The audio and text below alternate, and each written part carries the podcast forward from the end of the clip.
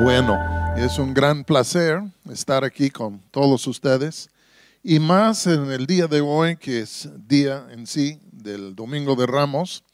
Y yo también entiendo que este mes están enfatizando a las misiones. Y la verdad es, yo no veo ninguna contradicción entre el Domingo de Ramos y las misiones. Y entonces me gustaría combinar los dos temas, pero dándole más peso al lado de misiones. Y entonces les invito que abran sus Biblias si traen. Algunas iglesias ya es puro teléfono ahora, pero enciende tu Biblia o, o abre tu Biblia o lo que quieres. Pero en sí, San Mateo capítulo 21. Y vamos a leer en el versículo 7. Y ahí dice lo siguiente. Y trajeron el asna y el pollino y pusieron sobre ellos sus mantos y él se sentó encima. Y la multitud que era numerosa tendía sus mantos en el camino y otros cortaban ramas de los árboles y las tendían en el camino. Y la gente que iba delante y la que iba detrás aclamaba diciendo, Osana al Hijo de David, bendito el que viene en el nombre del Señor, Osana en las alturas. Vamos a orar. Señor, te damos gracias que podemos estar aquí reunidos el día de hoy. Ahora pido que el Espíritu Santo pudiera tomar las riendas de estas palabras que voy a entregar aquí y que la palabra pudiera volar como saeta buscando su lugar en nuestro corazón, dando fruto para el reino de Dios. Y en el nombre de Jesús te lo pido. Amén. Yo creo que todos nosotros nos vamos a acordar de esto. Jesús nació de la Virgen María, todos sabemos esto. Treinta años después, él fue ungido por el Espíritu Santo en el río Jordán, cuando Juan le bautizó. Y a partir de este momento, él comenzó a desempeñar un ministerio sumamente poderoso entre el pueblo judío. Él predicaba, sanaba a los enfermos, echaba fuera los demonios hasta que levantaba a los muertos. Y entonces él se circulaba, digamos, entre los judíos, en sí en cada lugar manifestando la gracia que Dios le había dado. Lo que acabamos de leer eh, relata la última vez que Jesús subió a la ciudad de Jerusalén. Había ministrado ya por tres años y pico y ahora se iba subiendo a Jerusalén por última vez. Y cuando él iba subiendo, la gente ya tenía nociones de que él era el Cristo. Algunos sospechaban que era el Hijo de Dios. Y entonces cuando él iba a entrar en la ciudad, ya en sí se sentó sobre un asno, digamos, que era símbolo de, real, de, ser de realeza. Y él se sube, está sentado, ya sabemos la historia, entra en la ciudad. Cuando entra en la ciudad, las multitudes vinieron por donde él iba. Y entonces en sí echaron sus mantos en el camino, también palápara de la palma. Y toda la gente comenzó a, voy a decir, a gritar, sino a cantar. Osana, bendito sea Él que viene en el nombre del Señor. El rey ya viene. Y puede imaginar que Él en el camino hacia la ciudad, en sí, estaba rodeado de ambos lados, pasa la puerta del templo y aún adentro de la ciudad, porque Él llega al templo, ya pasa las puertas de la ciudad, se encamina hacia el templo.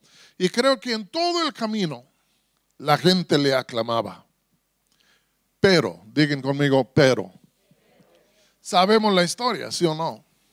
Estuvo cuatro días en Jerusalén enseñando, sanando a algunos en el templo y a cada noche salía en sí a Getsemaní, luego en la mañana otra vez para ir al templo para ministrar. Pero los sacerdotes no le querían. Le tenían envidia, le tenían temor, temían que él les iba a quitar el lugar que tenían. Y al fin de cuentas ellos movieron un complot, nosotros lo sabemos, por parte de Judas, quien era cómplice de, este complot. Y al fin de cuentas voltearon a las multitudes en contra de Jesús. y lo acusaron falsamente, lo llevaron en sí ante Pilato y la escritura nos dice que la misma multitud que había dicho, ya, Osana, bendito sea el que viene en el nombre del Señor, a rato estaban gritando, crucifícale, crucifícale, crucifícale. Por eso en ocasiones más vale confiar en Dios que en el hombre, ¿no? Pero al fin de cuentas estaban crucifícale, crucifícale, crucifícale. Y en sí Pilato se doblegó frente a, a los líderes de los judíos y lo crucificaron. Y con esto entró un tremendo desánimo entre el pueblo, pero lo crucificaron. Pero, digan conmigo, pero, ahí no terminó el asunto. Por tres días estaba en la tumba. Pero Jesús mismo había predicho y los profetas también habían profetizado que aunque él fuere crucificado, que se iba a levantar de los muertos. Jesús mismo dijo en tres días que se levantaría. Los profetas de lejos lo dijeron. Y el tercer día, que sería de hoy en ocho, encontramos lo siguiente. Fueron muy de mañana las mujeres a la tumba para untar al cuerpo de Jesús y estaban como, ¿cómo vamos a abrir la tumba? Está cerrada y cuando llegaron estaba abierta. Y se asomaron para ver qué, pues cómo es que está abierto y su cuerpo no estaba. Ustedes y yo sabemos por qué su cuerpo no estaba. No es porque alguien lo robó, no es que se avivió ahí en los aires frescos de la tumba, sino la escritura nos dice plenamente esto, que el tercer día Dios lo resucitó corporalmente de los muertos. No es que salió del hospital sobre muletas, ¿entienden? No es que salió en una silla de ruedas de la tumba para ver pues dónde estaba su tanque de oxígeno, sino a lo contrario, resucitó absolutamente transformado, corporalmente, con vida eterna, para jamás volver a la muerte. Y este es el Cristo que tú y yo servimos. El que fue crucificado, el que ha resucitado. Y no solo esto que ha resucitado, sino la escritura nos dice que 40 días después de su resurrección, ascendió a la diestra del Padre y se sentó a su diestra coronado con honra, con gloria, con poder y con majestad, y que reina el día de hoy y va a reinar para siempre, porque no solo está vivo, sino que tiene toda potestad toda autoridad en los cielos y en la tierra. ¿Están conmigo? Y entonces en sí estamos del lado ganador porque nuestro Señor Jesús ha resucitado de los muertos. Ahora, vamos a alegorizar dos, tres cosas aquí. Vamos a pensar que nuestro corazón es como la ciudad de Jerusalén. Y vamos a imaginar que adentro de nosotros, en nuestro corazón, ahí estamos. Y hay un Cristo por fuera. Y Él dice, aquí estoy a la puerta y llamo. Y este Cristo que está fuera de nuestra vida, anda moviendo y haciendo grandes cosas en muchas personas. Pero no somos partícipes en lo que Él hace. Hasta el día que Él llega y toca a la puerta de nuestro corazón y en este momento tenemos que tomar una decisión. ¿Mantengo las puertas de mi ciudad cerradas o las abro para que pueda entrar el Rey de Gloria adentro de mí? Todos nosotros tuvimos que decidir esto, porque vivíamos sin Cristo, Él está en el mundo, está en toda la creación, tú y yo vivíamos sin Él, pero había un día, y tú lo puedes recordar, un día cuando de pronto escuchaste como alguien tocando a la puerta, alguien dice, oye, ábreme la puerta. Yo quiero entrar, quiero entrar a tu vida, quiero entrar en tu corazón. Yo quiero entrar. ¿Cuántos se acuerdan de este día? Es una época, no es nomás un día de 24 horas, pero es una época en la cual ahí estamos oblivios a Dios y de pronto el Hijo de Dios está a la puerta. Cuando Jesús entró en la ciudad, Óiganme muy bien. La semana culminó con su muerte, y su resurrección. Cristo está afuera, viene, toca la puerta de nuestro corazón. Y si lo dejamos entrar a nuestro ser, escúchenme muy bien lo que voy a decir.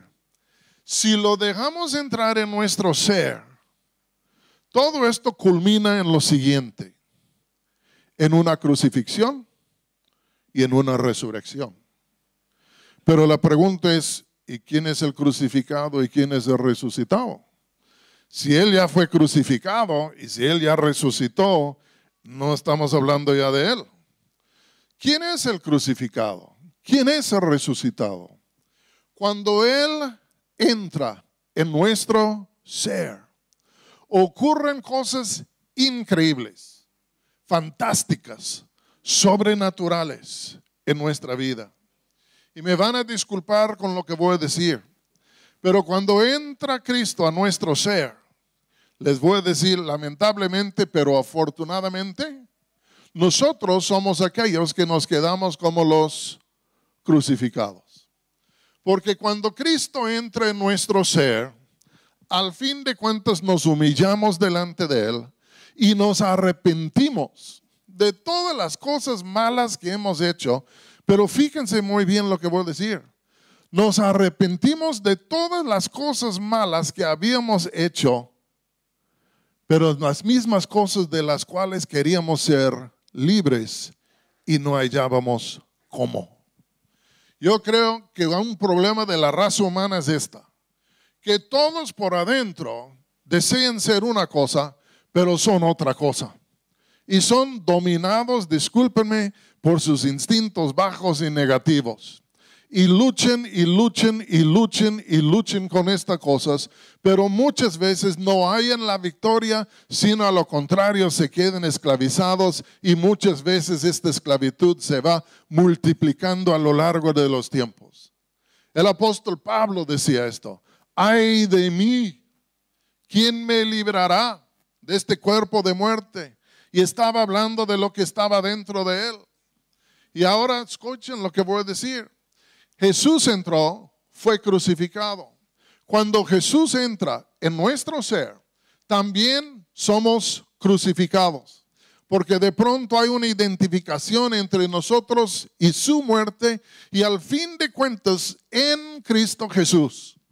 Por primera vez en nuestra vida y existencia, encontramos una libertad de las cosas que nos ataban porque nos quedamos crucificados con Jesús y su cruz y su muerte da muerte a las cosas indominables en nosotros para que al fin de cuentas podamos encontrar libertad. Yo era un drogadicto por varios años. Yo quería ser libre, luchaba para ser libre pero no podía porque adentro de mí estaba lo que voy a llamar lo negativo. Y no hallaba cómo dominarlo. Y la única cosa que me ha podido librar de la drogadicción y de muchas otras cosas que me dominaban, disculpen lo que voy a decir, es la cruz de Jesucristo. Porque la cruz nos trae libertad a nosotros, nos trae perdón, nos trae la gracia de Dios. Y entonces Jesús entra, Él fue crucificado. Nosotros cuando lo dejamos entrar en nuestro ser, cuando abrimos la puerta, le damos la bienvenida, Él entra, pero también esto termina en una crucifixión adentro de nosotros. Y voy a decir algo, bendito muerte, bendito, porque si no hubiera sido por la cruz de Jesucristo, yo seguiría drogadicto el día de hoy, seguiría bandido, seguiría muchas cosas. Pero es por la cruz de Jesucristo. Y cuando doblamos la rodilla y nos arrepentimos, de pronto la sangre derramada viene, nos limpia, nos lava y nos libera. Pero, digan conmigo, pero, no solo caemos o entramos en una crucifixión ¿Qué pasó con Jesús después de ser crucificado? El tercer día, ¿qué le pasó? Resucitó. Y yo les quiero decir lo siguiente, que cuando Cristo entra a nuestro ser, sí, entramos en una crucifixión, crucificado estamos juntamente con Él, pero aún vivo yo Y lo que este quiere indicar es lo siguiente. Cuando Cristo viene a nuestro ser, aquel quien es la resurrección y la vida, cuando Él viene a nuestro corazón, la ciudad de nuestro ser, no solo da muerte a lo malo dominante, sino que Él a nosotros mismos nos levanta de los muertos. La Biblia dice que nos da un nuevo corazón. Dice que nacemos de nuevo. Dice que somos transformados, que llegamos a ser nuevas criaturas. Dice que nos despojamos del hombre viejo y nos revestimos con el hombre nuevo. Algo sobrenatural ocurre adentro de nosotros. Algo que nosotros no podríamos hacer ni imaginar, pero es algo que Dios hace en nosotros. Voy a decir, es como un trasplante de corazón, aunque ya no se hacen. Pero ya te quita el corazón viejo, te da un corazón nuevo y de pronto tú estás libre de lo malo que te ataba, pero a la vez tienes un nuevo corazón libre, con vida, que puede hacer las cosas necesarias e indicadas y cosas que siempre querías hacer. El nuevo corazón, la resurrección, te da la habilidad de amar a tu esposa. La nueva, la resurrección, el nuevo corazón, te da la habilidad de amar a tu marido. En sí te da la habilidad de ser sobrio, te da la habilidad de esto y de tal y de tantas otras cosas. Porque fíjense lo que dice Pablo. Si alguno está en Cristo Jesús, nueva criatura es. Las cosas pasadas, viejas, ya pasaron y aquí todas son hechas nuevas. Y cuando dice, si alguien está en Cristo Jesús, nueva criatura es, no quiere decir que tomaron algo que estaba acabado y lo renovaron. No. Está hablando de una creación que jamás antes ha existido. Y cuando yo vine a Cristo, yo me arrepentí, Él me perdonó, ya me liberó, pero a la vez me dio un nuevo corazón que me ha permitido vivir y ser otro hombre desde hace 47 años. Y al fin de cuentas mi vida fue transformada porque yo con Él juntamente fui resucitado con vida. Él es la resurrección y la vida y cuando Él viene nos resucita y nos da vida. Pero ahora voy un paso más. Él ascendió y recibió toda autoridad. Yo quiero decirles algo. Cuando Cristo viene a nuestro ser, Él comienza a desarrollar en nosotros tal vez algo que nunca antes habíamos tenido. Dominio propio. Es decir, que ya no somos gobernados por otras cosas o por otras personas, sino ahora tenemos dominio propio que nos permite hacer la voluntad de Dios y lo que es el bueno. Y al fin de cuentas reinamos en la vida en vez de que alguien o otro, quién sabe qué, esté reinando sobre nosotros. ¿Me estoy explicando bien? Yo creo que aquí en esta mañana, ah, la mayoría de ustedes, Cristo ya ha entrado en la ciudad de su corazón y ustedes ya han sido, voy a decir, crucificados, pero resucitados y han descubierto que la vida de la resurrección es increíble. No hay otra vida como esto. La Biblia la describe como vida abundante, ¿entienden? Es una vida que no tiene fin, no se agota ni nada, solo se enriquece de día en día. Ahora alguien va a decir, ¿Y qué tiene que ver esto con las misiones? Bueno, después de que Jesús resucitó y antes de ascender al cielo, Él tuvo unas pláticas con sus discípulos. Y en todo esto Él les dijo algo increíble. Id y predicad el Evangelio a todas las naciones, a toda criatura y de predicar el Evangelio. La palabra Evangelio, fíjense lo que voy a decir, no se refiere tanto a un evento, sino, aunque así es, pero la palabra Evangelio es la palabra griega para buenas nuevas. Cuando oímos originalmente el Evangelio, no estamos seguros que es buenas nuevas. Decimos, no, este me amanece, eh, eh, me amenaza, esto, esto, tal y otro. No. Pero luego cuando comenzamos a contemplar que en el Evangelio podemos ser libres por muerte de las cosas que nos afligían. Y nos damos cuenta que podemos resucitar con vida nueva dentro de nosotros, que nos da dominio y tantas otras cosas. Comenzamos a pensar, pues no es tan mala la oferta, no es tan mala lo que me ofrecen, porque al fin de cuentas esto es lo que he estado buscando. Simplemente nunca se me ocurrió que sería Dios que haría esto. Y al fin de cuentas, cuando comenzamos a contemplar lo que es el Evangelio, las buenas nuevas. Cristo puede entrar. Yo puedo morir juntamente con Él y resucitar y, reinar juntamente con Él y más estar en, en comunión con Dios. Pues no es tan mala lo que me están diciendo. A lo contrario, realmente es lo que yo he estado buscando. Dios obviamente considera que el Evangelio es una buena noticia para la raza humana. Y yo creo lo siguiente, que hay millones de personas en este mundo que están como una ciudad cerrada, que están muertos adentro de su ciudad, esclavizados por pecado, por el demonio, por quién sabe cuántas otras cosas, luchando para ser libre en las tinieblas y no hay en cómo. Y luego ahí están. Pero ¿qué pasa?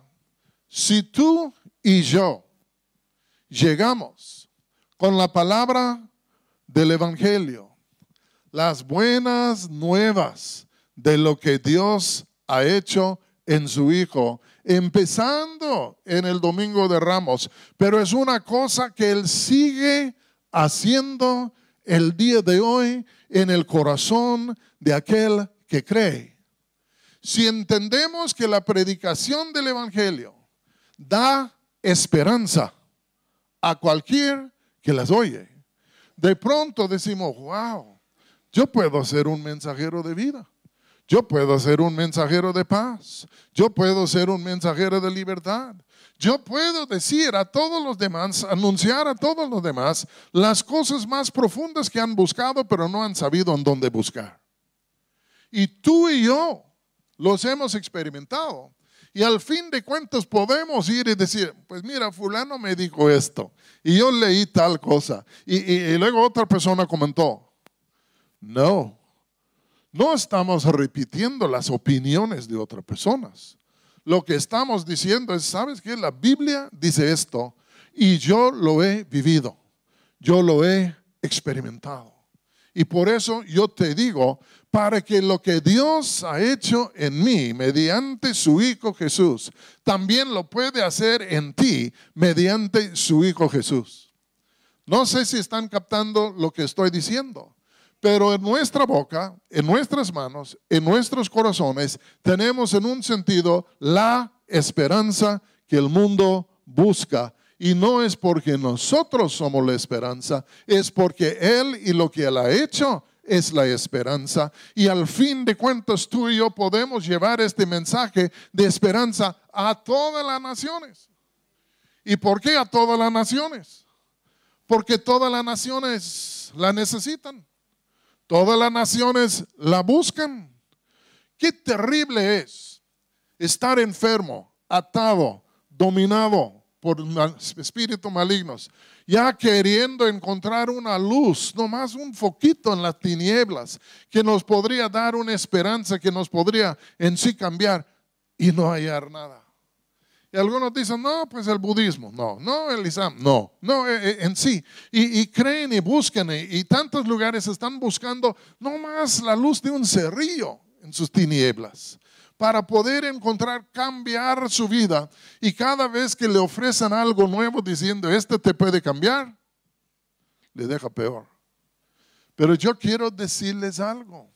El Evangelio es una luz y es una luz de esperanza, porque en Cristo la vida y la inmortalidad han salido a la luz, dice Pablo. Y tú y yo tenemos en sí la experiencia que este mensaje es verídico, lo que Él hizo es verdadero, es real, es poderoso, tú y yo lo hemos experimentado. Y Dios también nos dice, por favor, ten un corazón, no lo guardes a solas, no lo pongas debajo de un almud. Por favor, ve y diles a todos los demás de lo que yo he hecho y lo que yo puedo hacer en ellos, porque están buscando esperanza. Yo sé que hay los que están satisfechos en lo que hacen, pero un día llegarán a ser insatisfechos, porque nada de este mundo puede saciar el alma. Pero lo que les quiero decir es esto, ya tú y yo hemos experimentado lo que es el Evangelio.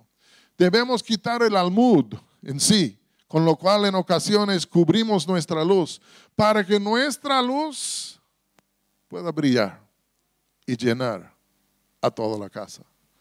Yo creo que tenemos que ir a las misiones y hay días que nos gustaría pensar que vendrán a nosotros y en un sentido sí, pero Jesús nunca dijo esperad hasta que vengan las naciones. Jesús dijo id, id, id y predicad el Evangelio.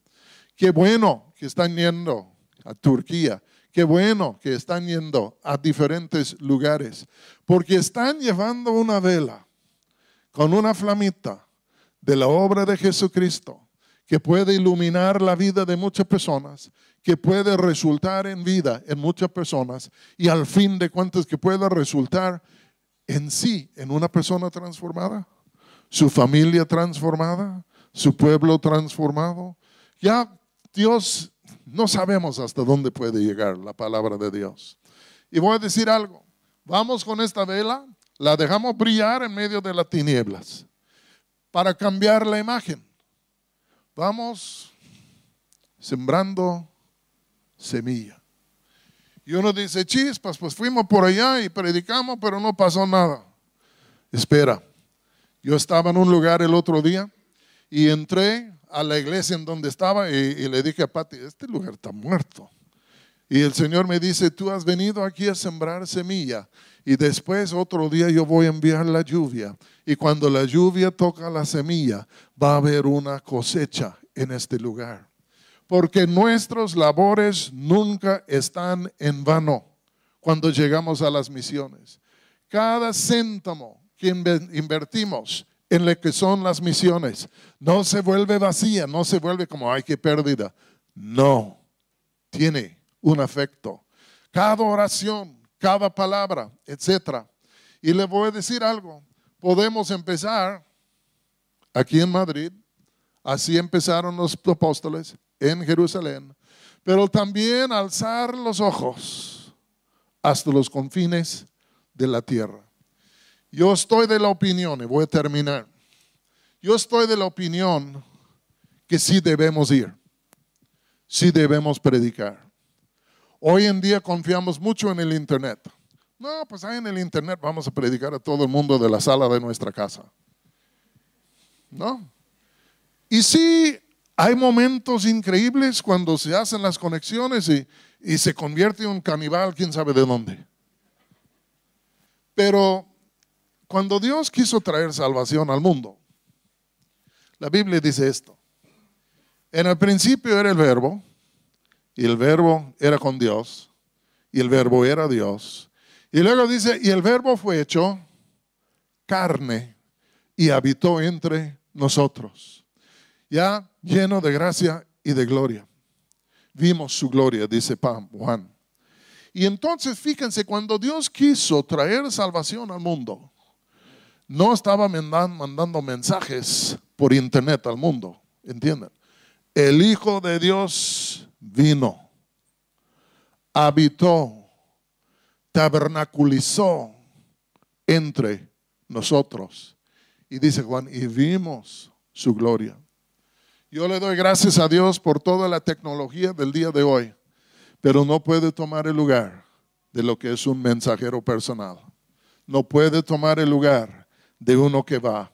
Y es por eso, dice Isaías y Pablo lo cita, cuán hermosos son los pies de los que traen, que llevan buenas nuevas. ¿Por qué hermosos? Porque ya se fueron, ahí están, ahí están hablando. Yo voy a terminar ya, creo que el tiempo se me pasó. Pero yo voy a decirles algo. Si quieren entrar en armonía con Dios y si quieren tener una experiencia que podría radicalmente transformar tu vida, ve. Aunque sea en una misión corta, ve. Si es aquí en España, si es en las naciones, ve. Mi yerno se acaba de venir de Uganda. Nunca, nunca, nunca se había ido a otro país. Y ya me dice por teléfono cuando llega, le dice, oye, yo me fui hasta que perdieron mi maleta. Ahí estaba yo por tres días en Uganda sin maleta. Y le dije, ¿qué hiciste? Y me dijo, pero no les voy a decir lo que me dijo. Pero al fin de cuentas, vino transformado. Porque vivía él en su casota, ya así es el gran pastor, ya en sí todo a la mano. Y dice, nunca he visto una pobreza tal como vi, nunca he visto una pobreza espiritual tal como vi. Me hizo repensar muchísimas cosas y vamos a ir y vamos a participar y vamos a involucrarnos más y más y más y más en las misiones porque realmente esto es lo que Dios está haciendo el día de hoy. Porque hoy, y solo hoy, es el día de la salvación. Y la Biblia dice que debemos ser sabios aprovechando el tiempo. Y si no entramos, después lo vamos a lamentar y decir, ay, ¿por qué no entramos? Y quiero decirles, si uno dice, pues yo quiero trabajar con Dios. Bueno, sus ojos estaban sobre las naciones cuando dio su Hijo. Sus ojos estaban sobre las naciones cuando envió la iglesia a las naciones. Y Dios no ha cambiado. Sus ojos todavía están sobre las naciones. Y siento muchas veces que el Espíritu dice, levántate mano, éntrale. Y uno dice, ¿y tú, tú eres misionero desde hace 40 años? Sí, claro. Pero el mundo es mucho más grande de lo que yo he hecho en 40 años. La necesidad del mundo es increíblemente mayor. Y nunca vamos a poder sentarnos y pues ya, ya se hizo. Porque no termina hasta que Cristo viene. Y hay 7 billones de personas en este mundo y la gran mayoría de ellos no conocen a Jesús. Vamos a ponernos en pie. Vimos el domingo de Ramos hace dos mil años. Si tú eres un cristiano, también has tenido tu domingo de Ramos. También tu crucifixión, tu resurrección, pero en vestidura también de autoridad. Pero ahora Dios quiere que haya otro día, domingo de Ramos. Y este domingo de Ramos es de ir y predicar las buenas nuevas de libertad y de vida y de autoridad a todas las naciones. Y la neta es esto, la Biblia dice que al fin de todos, de toda lengua, tribu, sangre, pueblo, habrán los alrededor del trono de Dios, glorificando al Dios Padre y al Cordero de Dios, diciendo, digno, digno, digno, eres tú, quien fue inmolado vale la pena a involucrarnos con lo que Él está haciendo. Es el show más grande que hay. Es el proyecto más grande que hay. Es lo más glorioso que hay. Y a cada uno de nosotros nos dice, oye, levántate, vente, participa, haz lo que yo estoy haciendo para que podamos colaborar juntos. Y yo te voy a enseñar un gozo y una emoción, una esperanza como nunca antes has sabido. Porque la Biblia dice esto y termino. Dijo Pablo citando a Jesús. Es más bienaventurado dar que recibir. Lo dijo en términos financieros. Yo lo digo en términos de la vida. Es más bienaventurado dar que recibir. Porque el que recibe, recibe, recibe, termina con nada. El que da, se llena, se llena, se llena se llena. Vamos a orar y va a pasar Rebeca. Padre, gracias por estos días Domingo de Ramos, de hoy anoche es el domingo de la resurrección.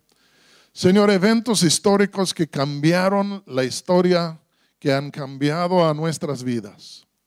Gracias, Señor, que tú has venido ya como rey a la ciudad de nuestros corazones. Y aunque morimos, hemos resucitado y hemos encontrado libertad y vida y aún dominio propio. Gracias, Señor, por esto. Y ahora, Jesús, yo te pido lo siguiente. Señor, abre nuestros ojos para que pudiésemos ser partícipes en tu gran obra de traer un domingo de ramos a todas las naciones.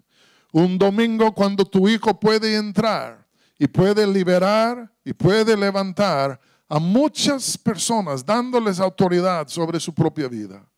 Padre, danos la gracia de vislumbrar esto y de entrar. Porque Padre, si entramos en esto, puede ser como un río cuya corriente es tan fuerte que nos lleva muy lejos más allá de lo que imaginamos que iríamos. Pero Señor, no habrá otra cosa más hermosa ni más gloriosa que ser colaboradores tuyos en esta última cosecha en estos tiempos. Ayúdanos a ser mensajeros de las buenas nuevas, de lo que tú has hecho en Cristo, de la esperanza que hay en Dios. Y en el nombre de Jesús te lo pido. Amén.